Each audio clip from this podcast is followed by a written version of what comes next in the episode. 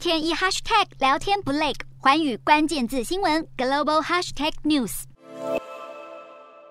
美国证券交易委员会 SEC 再祭出一波中企退市风险名单。四号，SEC 依据外国问责法，一口气将八十八家中国企业列入有除牌下市风险的清单。这波新名单包括电商京东、拼多多、哔哩哔哩、小鹏汽车、蔚来汽车、腾讯音乐、科兴生物和中国移动等知名公司。列入预计摘牌名单的中国企业累计达到一百零五家。外国公司问责法 （HFCAA） 是美国国会在二零二零年十二月表决通过的法案，对在美国上市的外国公司提出讯息披露要求。如果在提交申辩截止时间之前无法提出申辩证据，就会从可能被摘牌名单转入确定被摘牌名单。而在确定摘牌名单上的公司，需要在三年内提交美国证管会要求的文件，否则就会面临立即退市。中概股在美上市的未来似乎越来越不乐观，中美监管政策夹击，也让一度相当被看好的滴滴出行意外大跌。SEC 正在对滴滴去年赴美上市展开调查，加剧了投资者的担忧。滴滴去年六月三十号以每股十四美元在美国上市，